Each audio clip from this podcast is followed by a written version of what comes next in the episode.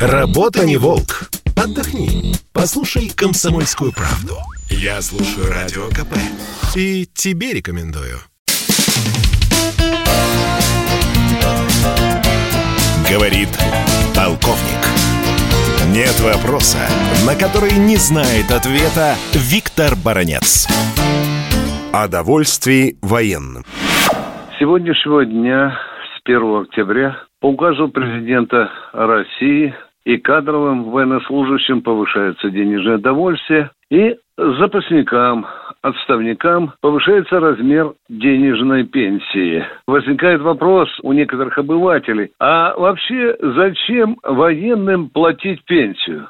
Некоторые из них уходят на пенсию ведь 35-45 лет. Ну, есть такое обывательское суждение, такие здоровые красномордые мужики, на которых еще можно вагоны возить, а им платить пенсию. Ну, давайте порассуждаем так. Гражданский человек выбирает то место жительства, где он хочет. Он может всю жизнь прожить в одном селе, в одном поселке, в одном городе, а некоторые военные наши по приказу того же или указу президента, или приказу министра обороны за время службы меняют, внимание, если не 15, то бывает и 20 мест службы. Это одно.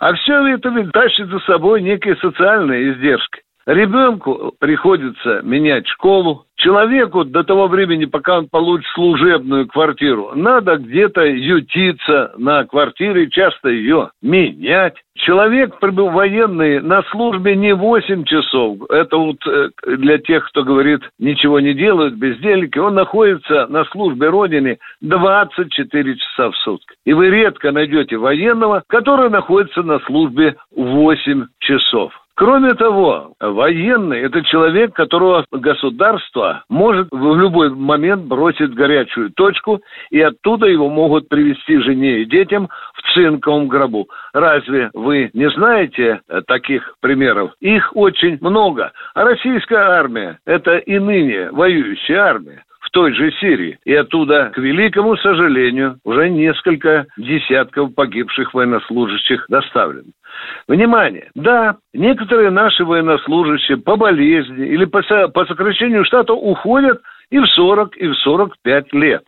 И что же государство? Какую оно ему пенсию платит? Оно ему платит только половину той пенсии, которая положена. Мы, пожалуй, единственное в мире государство, где военному за все его заслуги, за ранения, за контузии, за эту цыганскую кочевую жизнь, за муки и страдания и лишения платят 50, ну, чуть больше, 0,54% пенсии. Это наиболее болезненная, мягко говоря, кровоточащая рана каждого, кто повесил китель на гвоздь. Так вот, я сегодня хочу и сказать вам, дорогие товарищи служивые, сегодня вам пришла прибавка. Во всяком случае, она назначена указом президента, и я буду теперь держать кулачки за то, чтобы обещанные родным отечеством деньги упали на карточку каждому, кто добросовестно стоял в строю защитников Родины. Виктор Баранец, радио «Комсомольская правда», Москва.